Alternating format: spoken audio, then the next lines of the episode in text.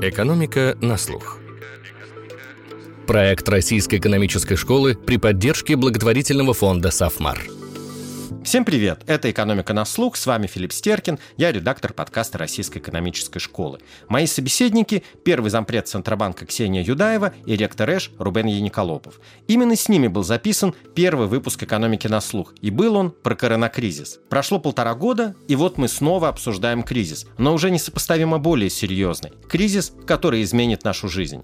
Мы поговорим о трансформации российской экономики, о том, что помогло ей выдержать первый удар и что ее ждет в будущем. Обсудим американские горки российского рубля. Почему после падения он так резко укреплялся, почему это так беспокоило правительство и стоит ли устраивать на валютном рынке бои без правил. Мы обсудим ситуацию в мировой экономике. Центробанкиры говорят, что экономический рост не может быть слишком высоким, а инфляция слишком низкой. Сейчас все наоборот. Мир не просто меняется, он стоит на распутье. И неясно, что на каком пути потеряешь, а что найдешь. То ли стагфляцию, то ли финансовый кризис, то ли фрагментацию глобальной экономики, то ли все вместе вместе, а может, все окажется не так страшно, во всяком случае, для мировой экономики. И еще хочу напомнить, что этот выпуск, как и все в этом году, юбилейный и приурочен к 30-летию РЭШ.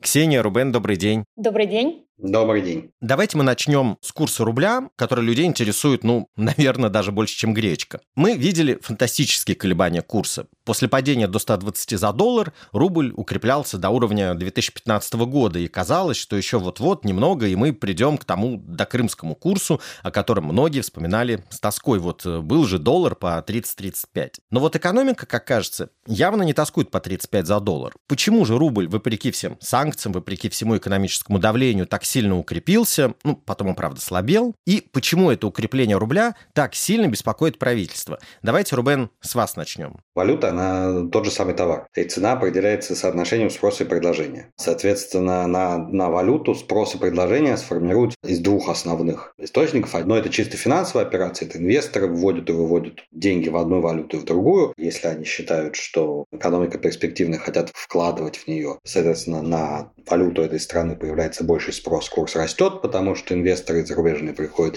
И наоборот, если они пытаются вывести деньги из этой экономики, то курс э, данной валюты падает. Вот а в России до последних нескольких месяцев была полная свобода капитала, и поэтому инвесторы могли спокойно вводить, выводить деньги. Это было абсолютно рыночное определение курса рубля. Это на самом деле было большое достижение, а и это на самом деле выделяло рубль среди многих других стран с формирующимися рынками. А у многих полной конвертации нет. И в последнее время мы перешли обратно к ситуации, где по свободе передвижения капитала, она ограничена, особенно у нерезидентов, и поэтому вот этот канал, он немного, как минимум, придушили, этот ручеек. И в основном сейчас формируется за счет второго канала, а это торговые операции, это, соответственно, экспортные и импортные операции, если экспортеры, российские экспортеры продают товары и там, услуги за рубежом, получают валюту, потом вводят обратно в страну, соответственно, они определяют спрос на рубль, курс растет, и по импорту обратная ситуация. Если вы хотите что-то закупить за рубежом, вы должны рубли обменять на конвертируемую валюту, ту валюту, в которой, собственно, производится операция, в львиной части случаев это доллар или евро, и тогда у вас, соответственно, рубль ослабляется, чем больше импорт, тем больше появляется спрос на валюту. И сейчас а, основной канал определения курса рубля именно это соотношение экспорта и импорта. Экспорт у нас, по сути, вырос за последние несколько месяцев, а импорт очень резко сократился. И, соответственно, это означает, что ну, спрос на рубли резко вырос именно из-за баланса торговых операций. Эта динамика сейчас прежде всего двигает курс рубля. Сейчас постепенно пытаются ослабить контроль за капиталом, то есть вот сейчас резиденты российские могут выводить, ну, по сути, без ограничений. Миллион долларов можно вывести. Формально это, это практически означает, что ограничения сняты, но только для резидентов. Это важный нюанс. Во-первых. Во-вторых, на самом деле, скажем так, вывести эти деньги не так просто. И это не проблема российских банков, это проблема зарубежных банков, которые сейчас не с такой охотой принимают валюту от российских граждан. А почему слишком сильный укрепившийся курс рубля, это уже в какой-то степени становится проблемой для экономики, ну, потому что это проблема для экспортеров. Импорт у нас упал, и импортеров у нас стало сильно меньше, потому что обычно это всегда такой баланс. Импортерам хорошо, когда курс рубля высокий, потому что на рубле вы можете много чего купить и дешевле продать в стране. Но сейчас с импортом у нас вообще проблема, а по другим причинам, опять же. Из-за санкций и относительная важность импорта, она упала. А относительная доля экспорта, соответственно, сильно увеличилась, а экспортерам, конечно, выгоден слабый курс рубля, поскольку у них издержки в основном в рублях, поскольку они работают в России, и налоги там в рублях и так далее, а получают они доходы в валюте. Поэтому для экспортеров, конечно же, очень сильный курс рубля – это большая проблема, и именно из-за того, что они сейчас играют гораздо большую роль, чем раньше, это становится ну, непропорционально важно с точки зрения правительства. Ксения, Рубен уже почти все рассказал. Некоторые вещи добавлю. Ну, начну с того, что действительно курс обычно определяется и текущим счетом, и финансовым счетом. И по финансовому счету сейчас есть ограничения с двух сторон. Да, есть санкции, которые запрещают приток иностранных денег в Россию. На самом деле, если бы их не было, вполне возможно, что приток как раз был бы денег. С другой стороны, есть наши ограничения, которые ограничивают этот а, ток иностранных денег из экономики. Ну и те ограничения, которые мы вводили для российских граждан и компаний, там обязательная продажа валютной выручки, она уже отменена. Ну, на самом деле она так сильно не влияет, потому что компании все равно продают выручку в том объеме, в котором им нужно это делать для выплаты внутренних расходов, зарплат и так далее. И оттоки капитала ну, тоже можно обсуждать, какие бы они были, если бы не было всех ограничений. Но там действительно сейчас достаточно существенная либерализация. Но в целом влияние этого канала на курс сейчас действительно существенно меньше, чем оно было раньше за счет вот сохраняющихся ограничений в обе стороны. И основное влияние оказывает текущий счет. Про текущий счет, в принципе, Рубен почти все рассказал. Он рассказал про экспорт, про импорт, немножко забыл, что было еще бюджетное правило. И, конечно, отмена бюджетного правила правило, тоже внесла в свой вклад в укрепление рубля, потому что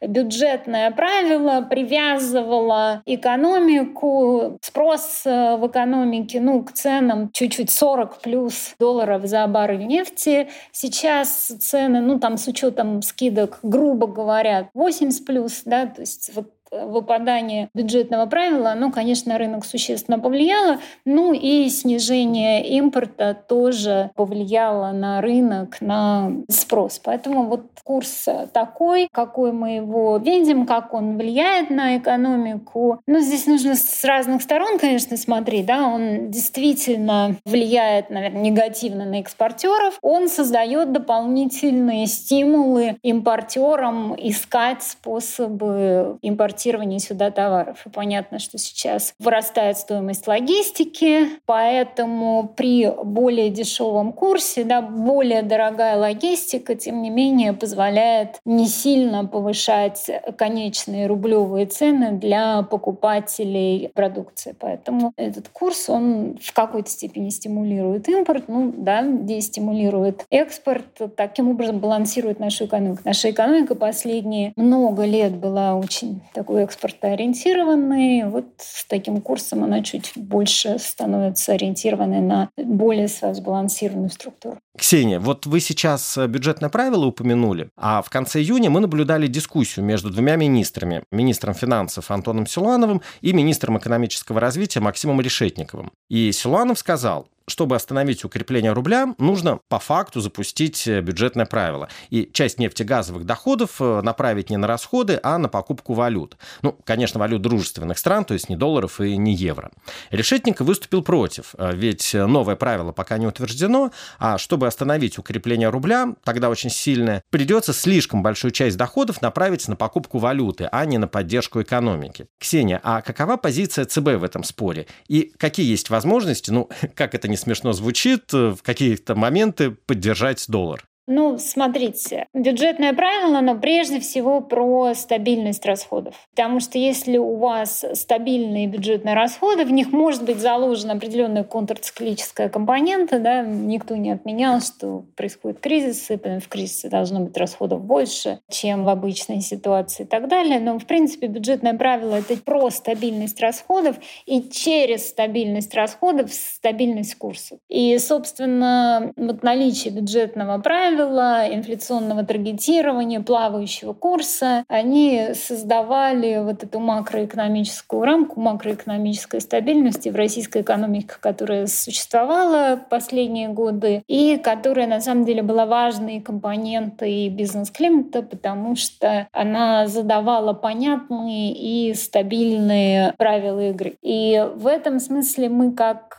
Центральный банк, конечно, выступаем за то, что по возможности нужно бы возвращаться к этому. Да, нужно действительно в новых условиях посмотреть, как э, нужно модифицировать правила, от чего оно зависит, какие активы можно накапливать, ну, действительно изучить возможность э, накопления активов, э, наверное, уже в дружественных валютах, в долларе и евре. Активы, во всяком случае, государственные. Сейчас нет невозможности никакой целесообразности накапливать. А вот есть это тема, к которой можно вернуться, потому что очень волатильные и неконтролируемые государственные расходы, но не приводят к инфляции. Да? На самом деле мы сейчас это все наблюдаем в других странах. Ну, посмотрим там на Америку. Да? Все привыкли, что много лет инфляция была очень низкая. Что произошло? Решили перестроить политику, и денежно-кредитная стала очень мягкой, и бюджетная стала очень мягкой на фоне еще и коронакризиса, да, и снижения производственных возможностей. И всем казалось, что никакой инфляции это там привести не может, потому что экономика стабильна в низкоинфляционном состоянии. И теперь мы видим, что экономика перешла, в общем-то, в высокоинфляционное состояние, и с этим нужно серьезно бороться. Поэтому со стороны ЦБ нам кажется, что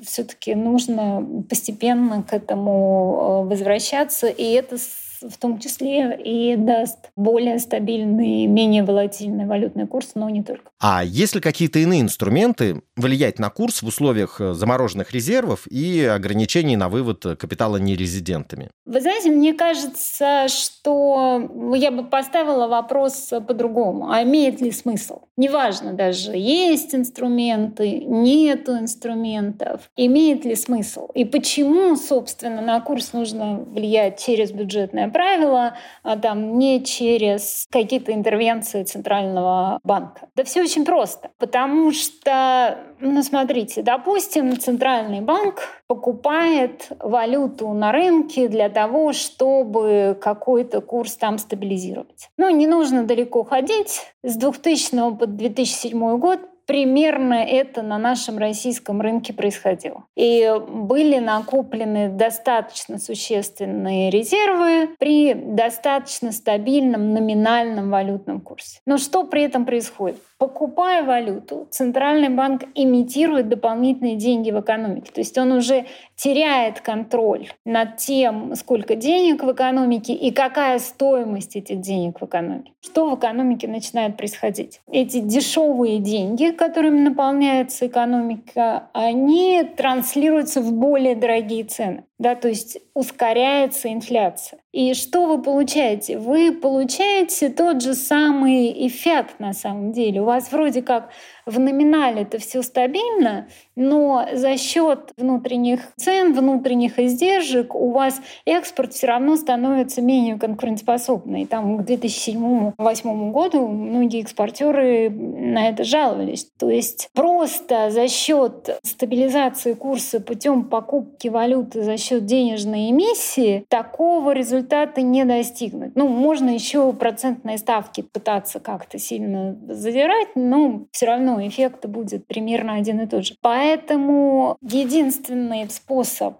влиять на реальный валютный курс. Когда мы говорим курс, мы обычно апеллируем к номинальному валютному курсу, стоимость одной валюты там, по отношению к другой. Но всех-то интересует относительная стоимость товаров, отечественных по сравнению с Э, иностранными. Она зависит не только от валютного курса, она зависит от инфляции и от спроса. И бюджетное правило, оно стабилизирует спрос. И стабилизируя спрос, оно и позволяет вот эти относительные цены торгуемых товаров и неторгуемых, да, экспортно-импортных и внутренних, придерживать примерно в одинаковом соотношении, если что-то там не происходит вовне. Ну или сглаживать как раз те шоки, которые происходят вовне таким образом. Просто за счет того, чтобы напечатать больше денег и номинально удержать курс, этого не достичь. Вот я просто вижу логику компании. Компании приходят, говорят, вот мои все издержки возросли, а из-за курса стоимость моей конечной продукции слишком дешевая. Поэтому давайте вы сделаете другой курс какой-нибудь, и все будет прекрасно. Моя, стоимость моей продукции подорожает в номинале, маржа у меня увеличится, да, ситуация улучшится. Что я вам говорю? Что так же рассуждает любая другая компания. Поэтому если мы будем просто вот политикой Центрального банка, интервенциями Центрального банка влиять на курс, то вот это все подорожает пропорционально. Все издержки в конечном итоге вместе с конечной ценой, поэтому реальный курс не изменится. Поэтому если что-то делать, то, конечно, через бюджетное правило, э, ну и искать э, другие пути накопления активов, естественно, не в долларах, а в евро. А как, в принципе, в новых условиях меняется роль валютного курса и его влияние на цены? Ну вот аналитики ЦБ в одном из докладов писали, что у нас теперь сигнальный механизм переноса курса в цены. Ну, да, написали коллеги мои из департамента исследования. В апреле написали, что курс поменялся очень сильно, и даже при том, что импортных товаров, наверное, за все это время не так много по новым контрактам в страну не притекло, это сказалось на ценах на отечественные товары. Почему? Потому что производители, внутренние продавцы продукции восприняли курс как сигнал к тому, что инфляция сейчас существенно вырастет, ну и повысили цены. Я вот специально, когда готовилась к этому интервью, с ними поговорила, что они там думают сейчас. Ну, они думают, что эффект, конечно, этот сигнальный немножко прошел. Но что мы сейчас на самом деле видим? Мы видим достаточно хорошо знакомую нам картину. Мы это видели и в 2015 году, и в 2016 году, что ну, в какой-то момент действительно, если курс достаточно существенно меняется, то все продавцы резко и одновременно переставляют цены, идет на обесценение рубля, идет такая резкая одномоментная реакция, ну или сжатая во времени реакция. А на удорожание реакция там чуть более замедленная, такая асимметричная. Почему? Во-первых, кто-то все-таки не доподнял цену, там совсем высоко не хотят там, маржу свою какую-то сохранить, там что-то за это поправить. Есть всегда надежда, а вдруг это не навсегда, да, попридержать влияние курса. Что еще может быть? Ну, сейчас логистика подорожала, поэтому на самом деле стоимость импорта в валюте дороже это также отражается на финальных ценах. Ну, с другой стороны, если вы посмотрите, этот эффект есть всегда. У вас есть товары импортные с таким быстрым оборотом, например, продукт питания какие-нибудь. Есть товары длительного пользования с гораздо меньшим оборотом, да, и по ним цены также обладают разной чувствительностью курса. Вот мы сейчас видим какие-нибудь э, огурцы, помидоры. Видно, что на них динамика курса повлияла гораздо больше чем на товары длительного пользования. Этот эффект мы сейчас тоже наблюдаем, ну, тоже такой достаточно стандартный. То есть влияние курса изменилось, но в целом, мне кажется, ситуация тоже частично э, стабилизируется. А как вы думаете, есть ли смысл менять таргет по инфляции, ну, коль скоро экономика у нас переходит в некое иное состояние? Ну, мы не знаем в какое, но переходит. В такой логике, если оно переходит в стабильное состояние непонятно какое, то мы должны поменять таргет на непонятно какой. Вряд ли, наверное, это хорошая идея, потому что все-таки какая-то предсказуемость должна быть. Вполне возможно, когда мы поймем, в какое стабильное состояние новое переходим, там уже можно как-то разговаривать об этом. Но сейчас, мне кажется, это совершенно преждевременно. Сейчас происходит такой переходный период, И мне кажется, что уровень нестабильности в экономике по всем разным другим причинам, он вполне достаточный, чтобы не добавлять к этому еще один относительно того, что давайте мы поменяем таргет по инфляции на другой, неизвестно какой. И вот разрушать один из немногих институтов, который дает хоть какую-то стабильность, предсказуемость и, и действительно работает ярко, по которому можно хоть какие-то долгосрочные планы строить в российской экономике, мне кажется, что это просто даже концептуально. Забудем о том, что такое, какой конкретно таргет, там 4%,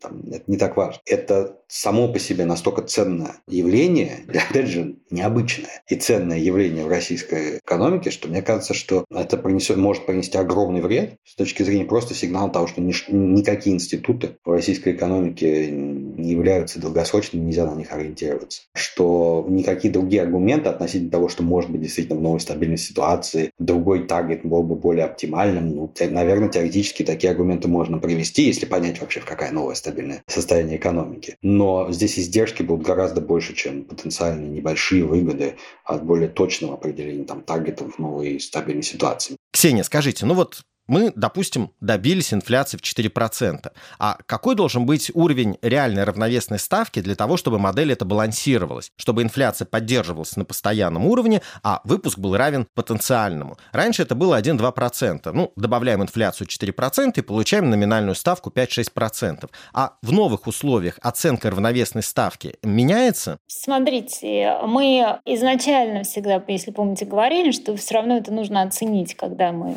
вернемся уже к цели по инфляции, это оценивай параметр, ну, потом поняли, что все равно любая, пусть даже несовершенная оценка рынку нужна. Сейчас мы сохраняем последнюю оценку. Мы будем смотреть за ситуацией и переоценивать эти параметры, потому что они, безусловно, в новых условиях могли поменяться, но пока мы придерживаемся старых оценок. Рубен, обычно мы беспокоимся о рисках инфляции. Но вот, опять же, возвращаясь к недавней дискуссии, Решетников говорил, что видит риски дефляции инфляционной спирали. И логика, она, наверное, понятна. Падение доходов, сокращение спроса, кредитное сжатие, а тут еще и возможное ужесточение бюджетной политики, ну, если часть доходов пойдет не на расходы, а на приобретение валюты. Председатель ЦБ Эльвира Набиулина с министром не согласилась. А ваше мнение, есть ли у нас риски дефляционной спирали? При этом понятно, что инфляционные риски, они, конечно же, сохраняются. Это действительно то, о чем 10 лет, наверное, назад не приходилось думать, о том, что у нас есть дефляционное давление, и о том, что люди серьезно серьезно обсуждают вероятность дефляции и так далее. И действительно совершенно очевидна логика, почему может быть дефляция. И прежде всего из спроса из-за, на самом понижения покупательной способности у населения Российской Федерации – а другой вопрос, что мне кажется, что вот а, разговоры о том, что сейчас а, правительство будет сильно снижать свои расходы, оно немножко не соответствует реальности. Именно поэтому мне кажется, что на данный момент дефляционных рисков, таких долгосрочных, они могут быть временные, один месяц к месяцу, там, май, июнь, это может быть проблема. Но в целом, мне кажется, что это не представляет на данный момент, как, я даже не знаю, как риском, не риском, но так реалистичным сценарий. Да, то давление дефляционное со стороны снижающегося спроса со стороны населения, когда они будут играть роль. Но другие факторы, которые более проинфляционные, мне кажется, они гораздо более серьезными. Вы понимаете, когда возникает э, дефляционная спираль? Когда действительно спрос падает и нет инструментов э, для того, чтобы его поддерживать макроэкономических. Ни денежно-кредитная политика, ни бюджетная политика не могут этого сделать. Денежно-кредитная политика, например, потому что процентные ставки уже нулевые, и бюджетная политика, потому что, например, большие долги и нет возможности наращивать и нужно сокращать э, расходы. Это такая ситуация. У нас такого нет. Дальше следующий момент, что мы наблюдаем сейчас. Сейчас мы наблюдаем некоторую коррекцию цен после перелета. Вот, мне кажется, я бы так к этому относилась, и ни о какой спирали говорить сейчас не имеет никакого смысла. И в завершение части про денежно-кредитную политику у меня есть, сразу предупреждаю, провокационный вопрос. Вот э, на Иконсе сайте, научно-просветительском портале ЦБ, я вычитал прекрасное сравнение монетарной политики со стрельбой по движущейся мишени, которую стрелок не очень ясно видит. Мне кажется, очень точное сравнение. И мы действительно можем наблюдать, как и в 20 и в 21 веке центробанки промахивались, совершали ошибки, которые очень дорого обходились экономике. И каждый раз после такой ошибки центробанкиры говорят, о, вот теперь мы знаем, что нужно делать. И они знают, что нужно делать, пока не происходит новый разрушительный кризис. Некоторые экономисты объясняли масштаб разрушения от кризисов 20-21 века именно чрезмерным вмешательством государства через денежно-кредитную политику в экономику. И вот мой провокационный вопрос. А действительно ли нужен этот перст указующий стрелка, который неясно видит цель и не слишком ли велика сейчас роль денежно-кредитной политики? То есть не оказалось ли иллюзией это Great Moderation после 70-х годов, такое великое успокоение экономики с помощью денежно-кредитной политики? Тут, Ксения, конечно, вам первое слово. Ну, смотрите, во-первых, когда не было центральных банков, кризисов было в целом не меньше. И Я они были даже сказала, более продолжительными в среднем. Больше, они были с дефляционными спиралями, и, в общем, это совершенно не был рай. Да? И центральные банки денежно-кредитной политикой появились не вообще как-то абстрактно, непонятно зачем, а как ответ на эти кризисы. В этом смысле, мне кажется, вопрос однозначный. С другой стороны, ну давайте посмотрим вот на что знаете, я вот ваш вопрос послушала, вспомнила теорему о диктаторе, да, что у всех какие-то предпочтения разные в экономике, и иногда, наверное, чтобы куда-то прийти, нужна координирующая сила. Я обычно вот таким образом это воспринимаю. У бизнеса, у банков, у бизнеса, который там что-то производит, чем-то торгует, ни у кого цели по инфляции на самом деле нет. У них есть цели по прибыли, может быть, еще какие-то цели там, по благосостоянию своих сотрудников, что-то такое. Ни у кого нет цели по инфляции. Поэтому все-таки нужна некоторая координирующая сила, которая это обеспечивает. Раньше пытались другими способами действовать, фиксированные валютные курсы, но на протяжении большей части 20 века эта система существовала. Ну, в общем-то, она приводила приводило, может быть, к не таким частым, но резким колебаниям курса. По инфляции там были достаточно разные результаты, как и по количеству кризисов в экономике. Поэтому вот сейчас пришли к таргетированию инфляции. Но чтобы добиваться таргетирования инфляции, нужен координирующий механизм. А работает он, ну, мы многократно писали в наших документах, как. На самом деле, что такое ключевая ставка? Есть такое заблуждение, что ключевая ставка — это по которой там центральный банк кого-то кредитует кредитует. Ну, во-первых, экономику Центральный банк вообще не кредитует. Банки в зависимости от ситуации может кредитовать, а может и не кредитовать, может брать у них депозиты. Ключевая ставка — это тоже таргет. Это целевое значение для ставок по коротким деньгам на межбанковском рынке. А из нее уже, исходя из ожиданий, выстраивается вся кривая процентных э, ставок на разные сроки на рынке, и таким образом и работает денежная кредитная политика Таким образом, она координирует интересы. И, кстати, для чего нужна цель по инфляции? Это для того, чтобы правильно эта кривая формировалась. Те, кто формируют кривую там, на срок 10 лет, понимали примерно, где через 10 лет должны ставки быть. Потому что если нет цели по инфляции, если нет понимания, где будет реальная равновесная ставка, то поди угадай, где процентная ставка будет через 10 лет и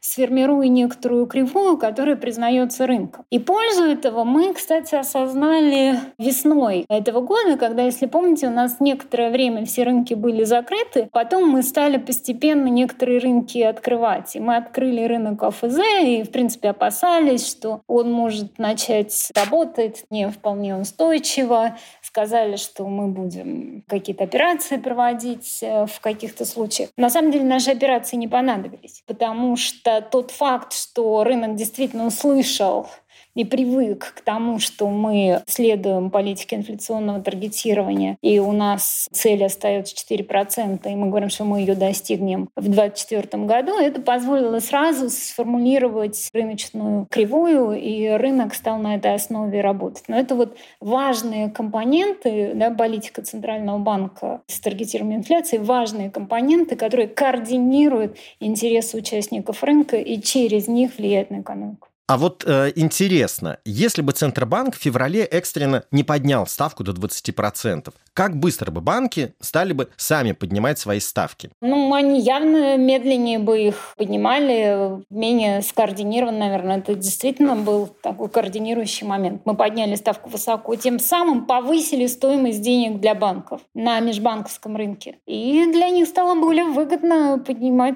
привлекать депозиты по более высоким ставкам. Я еще хотел добавить, на самом деле, одна вещь, которая, мне кажется, действительно важную вещь сказали. Во-первых, для меня нет никакого сомнения, что появление центральных банков, и я бы еще хотел подчеркнуть независимых центральных банков. На самом деле, если мы посмотрим вот историю макроэкономическую, то э, действительно кризисы были, явно кризисы, по сути, денежно-кредитные кризисы были, были сильнее, были длиннее, были больнее. И тот факт, что вот произошел этот Great Moderation, и стали, именно эти кризисы стали гораздо более мелкими и менее болезненными. Две вещи. Во-первых, собственное появление центральных банков как институтов координирующих. Во-вторых, это увеличение независимости центральных банков от правительств. И в некоторых странах, как мы видим, там ну, вот у нас соседи в Турции, в которых правительство, ну, в лице, видимо, одного человека в данном конкретном ситуации, но начинает влиять на денежно-кредитную политику, это, безусловно, очень вредно. Но а, когда у вас не только есть центральные банки, но и действительно они работают независимо от правительства, когда у них цель именно поддержания инфляции, а не какие-то цели по манипулированию. Именно институт независимых центральных банков, он позволяет решать эти проблемы. Центральный банк, который находится под зависимостью от правительства, у которого есть какие-то дополнительные цели, он гораздо менее положительную роль играет с точки зрения э, сглаживания этих кризисов. А второе, ну, я действительно согласен с утверждением, что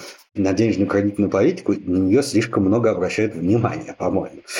Вот как, как только у нас какие-то проблемы с экономикой, все начинают говорить, о, там денежная кредитная политика и так далее, и так далее. Нет, как бы у нас обычно проблемы экономики, они структурные, действительно экономически важные проблемы возникают, которые надо каким-то образом решать. А денежно-кредитная политика, она, она как-то позволяет фон общий, экономический, в котором решаются эти структурные проблемы, сделать как более предсказуемым и менее подверженным подвержен каким-то таким спиралям, либо дефляционным, либо инфляционным. И в этом плане я абсолютно согласен, что мы слишком много говорим о денежно-кредитной политике, слишком мало говорим о структурных проблемах экономики. Это на самом деле относится не только к России, но в России это особенно заметно. Ну да, потому что эти структурные проблемы решить гораздо сложнее, чем предложить, а давайте мы напечатаем денег. Ну, самое простое решение, оно выглядит э, наиболее привлекательным. Рубен, вы заговорили про независимость Центробанка. И вот вопрос. Пока у бюджета больших проблем нет, но он с этими проблемами может столкнуться, а впереди у нас еще и выборы. ЦБ у нас сейчас независим в денежно-кредитной политике, и действительно это невероятно важно. Но сохранит ли он независимость в ситуации, если экономика столкнется с более серьезным бюджетным кризисом. Вы допускаете, что ЦБ утратит независимость и ему придется финансировать расходы бюджета? Ну, за счет ли снижения стоимости долга или напрямую покупая госдолг? Допускаете ли вы такую утрату независимости? Ну, правда, у нас почти все ключевые банки государственные и могут покупать э, гособлигации и реповать их в ЦБ. Ну, в принципе, такой сценарий исключать нельзя. Это будет абсолютно политическое решение высшего руководства страны, понятное дело. Будут пожертвованы все достижения многих лет по достижению предсказуемой монетарной политики, по таргетированию и так далее. Репутацию ее строят годами, а теряют за один день. Но, в принципе, такой вариант исключать нельзя, если будет действительно тяжелая уже бюджетная обстановка. Мне кажется, что, ну, поскольку у нас, в принципе, в системе политической достаточно мало сдержек и противовесов, и любые подобные резкие изменения, они гораздо более вероятны, чем в странах, где ну, требуется гораздо больше достижения большего консенсуса разными сторонами, чтобы принять какие-то такие важные решения. Поэтому, в принципе, к сожалению, на самом деле, это, будет, это очень плохо будет для экономики решение, но для меня оно представляется не, не в ближайшее время. Не говорим, что это ну, в такой среднесрочной перспективе. В принципе, для меня это выглядит как некий один из возможных реалистичных сценариев, который можно просто надеяться, что он не реализуется. Ну, я бы подчеркнула слово «среднесрочно». Я, честно говоря, вот сейчас я понимаю, что много желающих еще больше потратить бюджетных расходов. Мы в этом видим, кстати, инфляционные риски. Мне кажется, правительство тоже понимает. На самом деле правительство много лет проводило политику сбалансированного, ну, достаточно сбалансированного бюджета, и это тоже один из институтов, который у нас работал. Я здесь гадать не буду, но вот ценность этих двух институтов есть. И с точки зрения бизнес-климата, мне кажется, очень важным, и с точки зрения нормальной адаптации экономики к новым условиям, мне кажется, их важно сохранить. Но я соглашусь с Рубаном, что, конечно же, структурные меры абсолютно необходимы, в том числе и для того, чтобы экономика лучше функционировала в новых условиях, лучше к ним адаптировалась. Давайте мы с вами перейдем к состоянию российской экономики. То, что с ней сейчас происходит, явно не совпадает с ожиданиями начала марта. И инфляция ниже, и обрушение экономики не случилось, и прогнозы улучшались. Вот что помогло экономике выдержать этот первый удар? Я думаю, что во многом, конечно, ну, во-первых, удалось э, риски финансовой стабильности купировать, в том числе там, повышением процентной ставки. Вот. Но с другой стороны, действительно, экономика оказалась чуть более устойчивой, в ней больше запасов, на которых она функционирует, и это дало ей больше времени, там, в том числе для адаптации. Это то, что мы сейчас видим. Ну, то есть э, правительство запасало резервы, а бизнес запасал э, запасы. На самом деле в ковид же еще все поняли ценность запасов. Ковид вообще показал, что экономика, вот как она функционировала раньше, что она, конечно, может быть, была достаточно эффективной, но она была неустойчивой к э, кризисам предложения. И мы вот сейчас это то, что мы в мире наблюдаем, да, вот попытка сделать глобальную экономику в целом более устойчивой устойчивые. Потому что что в экономике происходит? В экономике там некоторые критические вещи, там чипы, производятся в основном в одной стране. То есть если в этой стране что-то происходит, там неважно что, там ковид, землетрясение, цунами, все что угодно. Весь мир оказывается в ситуации повышенных рисков. Или там вот все же, помните, появилась фраза вместо just on time, just in case. То есть вот это очень эффективная логистика с работы без запасов, она привела к тому, что если у вас какие-то проблемы с логистиками, все встает, запасов у вас нет, альтернативной логистики у вас нет. Поэтому вот эти вот поиски более такой устойчивой к шокам экономики, они начались еще в последние два года в связи с ковидом. Возможно, и это в том числе создало некоторую дополнительную базу для устойчивости экономики. А как дальше будет развиваться кризис? Понятно, что зона неопределенности огромная, можно сказать, безграничная, но какие вы видите сценарии? Вот да, первый удар мы выдержали лучше, чем ожидалось, но мы видим огромное количество негативной статистики, обвал торговли, оптовый, розничный, автопрома. Из России одна за другой уходят э, ключевые для ее экономики компании, ну, такие, например, как э, Siemens. Мы видим уже признаки технологического регресса, например, Лада без подушки безопасности, самолеты, которые будут разбирать на запчасти. Вот какой будет стабилизация в том новом равновесии, о котором писал Центробанк в майском докладе о денежно-кредитной политике? Ну, мы до конца, конечно, не знаем, можем некоторые принципы сказать. Да? Принципы, ну, конечно, тот импорт, который выпал, он будет попытка его заместить, либо тем, чтобы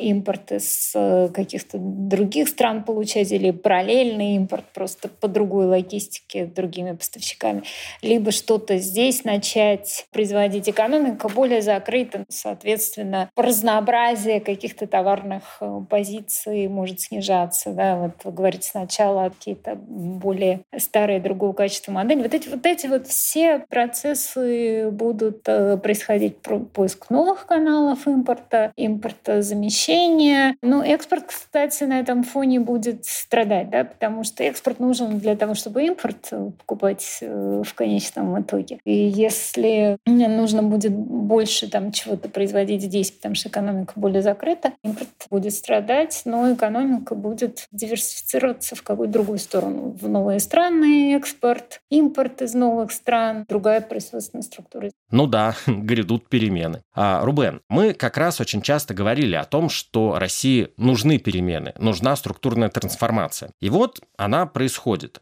Но вот совсем не в том направлении, в каком мы, конечно, хотели. Ну, то есть бойтесь ваших желаний. А какими вам видятся результаты этих перемен? Относительно структурных изменений, мы господи, я не об этом просил. Это действительно большое структурное изменение совершенно в противоположную сторону от того, что имелось в виду, потому что все говорили о том, что должна быть более высокотехнологичная, диверсифицированная, с высоким производительностью труда и так далее. Сейчас движение прямо в противоположную сторону. Это экономика менее технологичная, отстающая, видимо, отстающая все больше и большими темпами, к сожалению. Это не только статическая, но и динамическая технологическая граница в мире, поскольку мы отрезаны будем, по сути. Ну, опять же, это предположение того, что у нас ничего, вот общая картина мира геополитическая не меняется в эти годы. Основная, конечно, проблема – это отсутствие доступа к передовым технологиям. Это будет определять, на самом деле, всю структуру экономики. То, что технологически это будет отставание, причем, к сожалению, действительно нарастающее. Отставание от наиболее передовых стран, потому что те партнеры торговые, которые у нас становятся основными, они не являются в ближайшее время, не будут, скорее всего, являться именно лидерами в технологическом развитии, при всем уважении к Китаю. Там есть очень небольшой набор направлений, в которых их действительно можно назвать лидерами технологическими. В основном это, конечно же, отстают они от технологических лидеров, а мы будем отставать от них. Мы будем как бы, на два такта отставать от технологических лидеров, которые, скорее всего, по-прежнему будут оставаться в Западной Европе Соединенных Штатах Америки. И вот эта технологическая перестройка на более упрощенные технологии, вот это и есть, я думаю, что это основная вещь, которая будет происходить с, с структурным изменением экономики. Это понижение, скорее, производительности труда, поэтому, наверное, в этом есть какая-то хорошая сторона, то, что -то безработица, наверное, проблема безработицы будет чуть менее релевантна, поскольку нам машины мы будем вынуждены заменять людьми. Но, то есть, в целом, конечно, перспектива, они э, не оптимистичны оптимистичны, мягко говоря. То есть с какой скоростью происходит этот трансформационный переход, это сложно предсказать. Я думаю, что можно признать, что почти все эксперты ошиблись. А те, кто не ошиблись, скорее всего, случайно не ошиблись. Я, кстати, абсолютно согласен. Мне кажется, действительно недооцененный фактор, почему люди, эксперты так промахнулись, что недооценили, насколько экономика успела отреагировать на опыт ковида. Если бы не ковидный опыт, если не управление рисками, запасами и так далее, то падение было бы гораздо более быстрым. Другой вопрос, и это означает, что просто ну, запасы кончатся не через один месяц, как предполагали эксперты, там, через 6 месяцев. Но произойдет примерно то же самое. У них будет наступать кризис по мере того, как у них кончаются складские запасы и так далее. Вот это вот то, что у нас переходный период опять, да, будут диверси... встраиваться в другие производственные цепочки. Да, эти цепочки будут менее производительные, менее эффективные, но что делать? Ксения, Рубен упомянул сейчас э, безработицу. Пока она находится на минимумах, но вот вопрос, может ли нас ждать все-таки сильный рост безработицы? И как будет э, развиваться ситуация с доходами населения? Что касается безработицы, мне кажется, Рубен уже сказал, то есть на краткосрочном горизонте, наверное, можно ожидать некоторого роста, хотя мы его вот пока до сих пор в цифрах не видим. Долгосрочного такого роста безработицы, может быть, и не стоит ожидать, потому что, да, ну, просто люди должны будут реалоцироваться. Да, это тоже проблема для людей, они должны будут структурно перестроиться. Из одних отраслей перейти в другие. Да, насколько будет мягко проходить этот процесс, нужно будет смотреть. Ну, где-то, может быть, и компании сохранятся в каком-то виде. Ну, вот переток рабочей силы из одних секторов в другие, наверное, будет, и это будет часть как бы задач для правительства. Что касается дохода доходов населения, не знаю, я бы сказала так, что, конечно, по сравнению там, с тем равновесием, где ничего бы не менялось, ну, наверное, в какой-то перспективе доходы в динамике будут меньше, но здесь нужно смотреть. Я думаю, что на самом деле основной удар будет по качеству тех товаров и услуг, которые получает население. Мне кажется, что вот такая структурная трансформация большой экономики все-таки без заметного падения доходов населения ее сложно себе представить. Это всегда отражается на структуре расходов. Есть, есть товары и услуги, которые потребляют более население, более богатые, поэтому, скорее всего, общая тенденция, конечно, будет именно такая. Мы вернемся к структуре потребления, более характерной для несколько бедного, более бедного населения. Но очень существенную роль будет иметь именно падение качества тех товаров и услуг, которые э, будут потребляться. Это отдельно интересный методологический вопрос, которым там можно долго дискутировать, насколько это ухватывается текущими официальными оценками инфляции и так далее. Потому что, да, попытки есть там через логистические там, цены и так далее, но вот я, например, не уверен, что сейчас инфляция э, очень хорошо отражает то изменение качества товаров и услуг, которые на самом деле уже есть. Пропажа просто целого ряда товаров фастфуд. Поэтому мне кажется, что на самом деле есть какая-то такая иллюзия, что мы как бы, ну, был фастфуд и был фастфуд. Ну, как бы, раньше он был, назывался по одному, теперь по-другому. Ну, как так, был компьютер и есть компьютер. Просто был автомобиль, и опять же автомобиль. Просто, ну, раньше он был на чипах, а теперь без чипов. Это немного другой автомобиль. И мне кажется, что вот структура по, вот, по номенклатуре товаров, может быть, структура не сильно изменится, но качество сильно просядет. От вопроса «что делается» к вопросу «что делать?». Давайте поговорим про модель экономического развития. На питерском форуме Набиулина сказала про возможность переориентации экспорта на внутренний спрос, э, чтобы превращать торговый профицит во внутренние инвестиции. Ну, грубо говоря, на деньги от нефти строим мосты на все острова и туннель до Калининграда. Ну, э, это я шучу, конечно же. Ну, или же все-таки стоит сохранить экспортную модель. Рубен, какая модель вам кажется сейчас э, наиболее оптимальной? Знаете, чисто в теории модель переключения на внутренний спрос, она выглядит вполне разумно. Другой вопрос на практике. На практике я боюсь, что действительно начнут рыть туннель в Калининград. То есть, на самом деле, эффективность расходов, там, где нету конкуренции, она всегда просаживается. И экспортная модель, она всегда гораздо более, опять же, абстрагируясь от внешних ограничений, ее, она более эффективна именно из-за того, что это развитие все-таки в условиях конкуренции. И поэтому это закладывает определенный уровень эффективности. И с этой точки зрения мне, я очень опасаюсь того, что переключение на модель внутреннего, она, ну, как бы, это будет то же самое, как всегда, собственно, говоря. Это вот мегапроекты с очень сомнительной эффективностью. Я вот этого больше всего опасаюсь. Если иметь такую модель такого беневолентного диктатора, который эффективно будет распределять и делать э, совершенно эффективную экономику, то да, можно эффективно потратить внутри страны.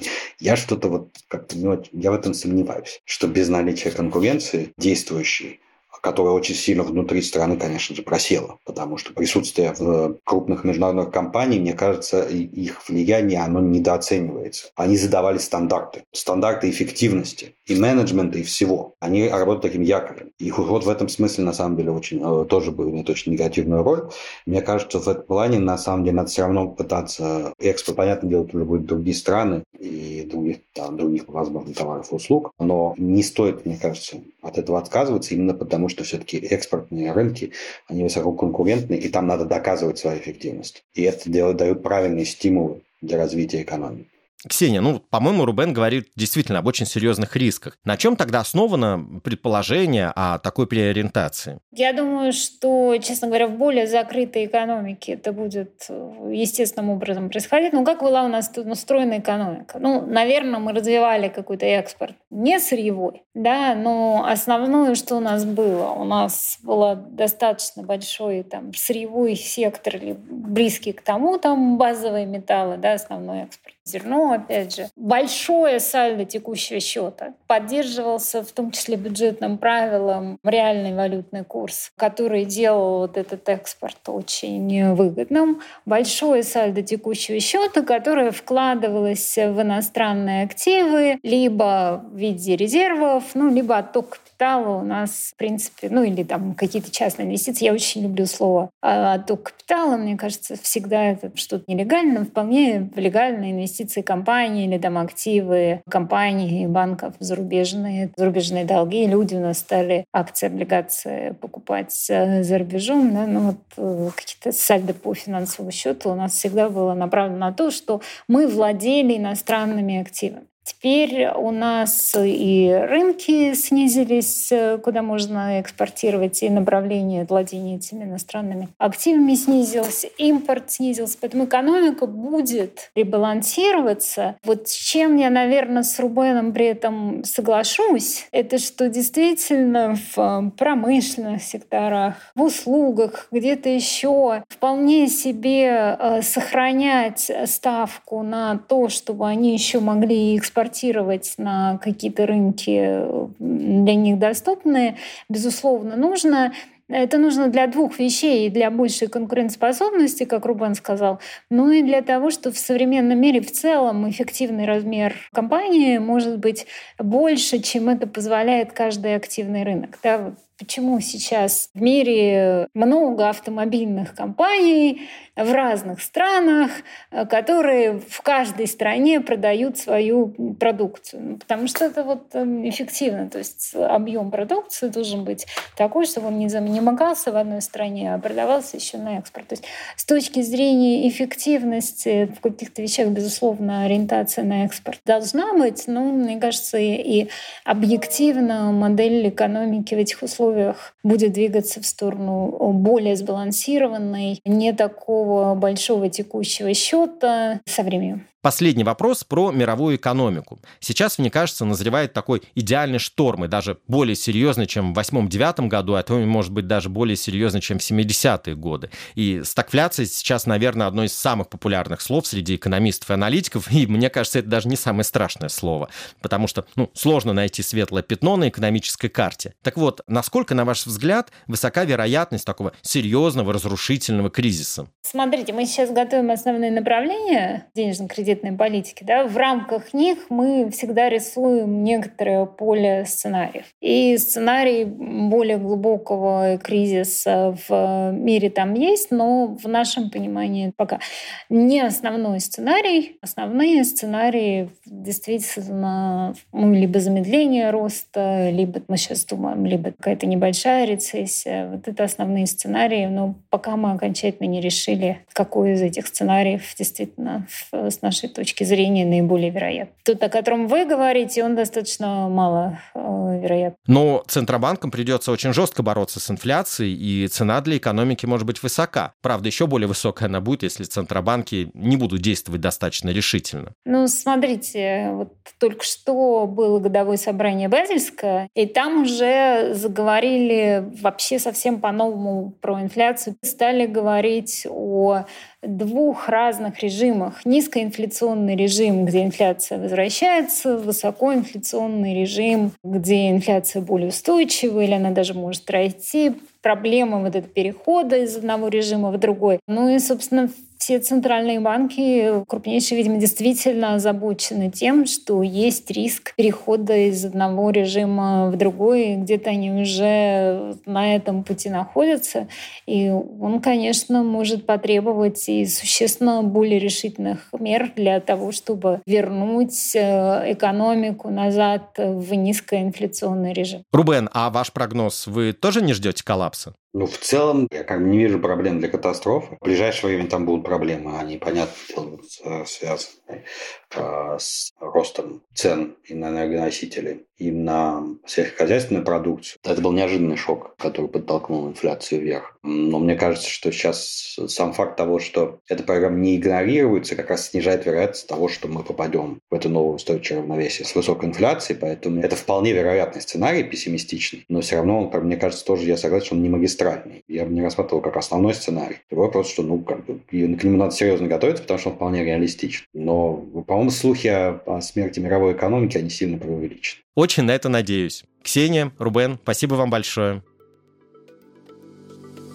Наверное, главный вывод нашего подкаста – соблюдение правил – более выгодная стратегия, чем их нарушение в угоду целесообразности. Игра по разумным правилам дает куда больше свободы, чем свобода от правил. Наглядный пример – отказ от бюджетного правила почти мгновенно привел к чрезмерному укреплению рубля. А проблема мировой экономики – это тоже во многом следствие нарушения правил. Веры в то, что в руках Центробанка оказалась то ли серебряная пуля, которая может убить любой кризис, то ли вечный двигатель, запускающий рост экономики и рынков. Это был подкаст «Экономика на слух» вслух, слушайте нас во всех подкаст-плеерах, оставляйте комментарии и отзывы и рассказывайте о нас друзьям. С кратким изложением всех выпусков вы можете ознакомиться на портале guru.nes.ru, где вы также найдете множество материалов об экономике, финансах и образовании. До скорых встреч!